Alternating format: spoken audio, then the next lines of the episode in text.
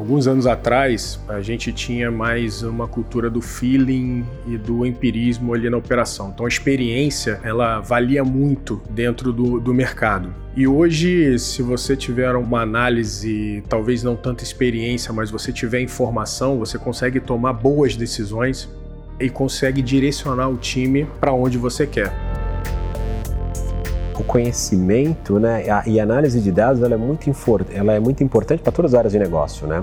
Por exemplo, um exemplo muito bacana é a área de operação, vai, um, um operador de máquina antes, né, ele tomava muitas decisões de como operar o processo dele com a própria experiência que ele tinha prévia do posto de trabalho.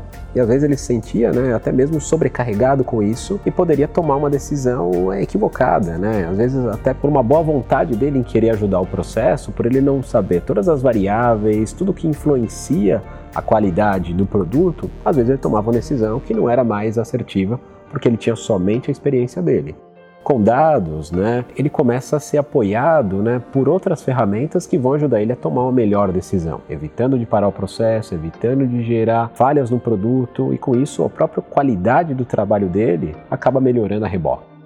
Acho que tem um, um, ponto aí chave que é: se eu não meço, eu não estou gerenciando. O problema é que também, se eu meço demais, eu também coloco muitos dados e não consigo dar conta deles. Né? Nessa questão é entre o excesso e a falta, o excesso pelo menos te possibilita uma tomada de decisão, te possibilita uma mudança de rota de acordo com o contexto de negócio. O que é importante é, quando a gente pensa pelo menos em operações, a gente não consegue tomar uma decisão mais efetiva, a gente não consegue implementar nenhum programa se a gente não tiver uma métrica. Então, como é que eu vou mensurar se alguma iniciativa que eu estou tomando melhorou ou não o negócio se eu não tinha um indicador anterior, né? Se eu não tinha um KPI ou se eu não tinha um PI relativo à minha operação? Isso vale também do ponto de vista comercial. Se eu não meço algo, como é que eu melhorei a minha performance, né?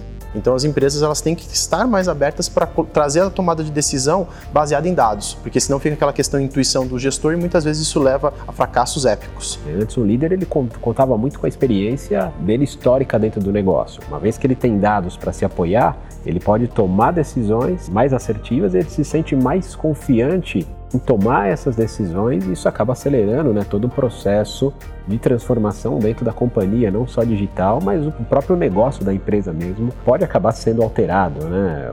O, produto que ela faz, ela pode estar tomando uma decisão diferente, lançando um novo produto, é, ou fazendo otimizações, lançando um serviço, se apoiando com todos esses dados, né? dados internos, dados externos, enfim, acho que o processo decisório ele acaba sendo orientado também a dados é, e não somente na experiência como vai, se costumava ter no passado. Se você começar a trazer essa mudança do, da cultura data-driven para o dia a dia, na cultura de tomada de decisão baseada em dados, você deixa de ter aquela gestão mística baseada em intuição e passa a ter uma gestão de fato científica, por assim dizer, ou com dados, né? Você está baseando em uma coisa que é real, numa coisa que você pode pegar e você consegue de fato tomar uma decisão e mensurar se houve ou não houve uma melhoria, e deixa de ser um palpite.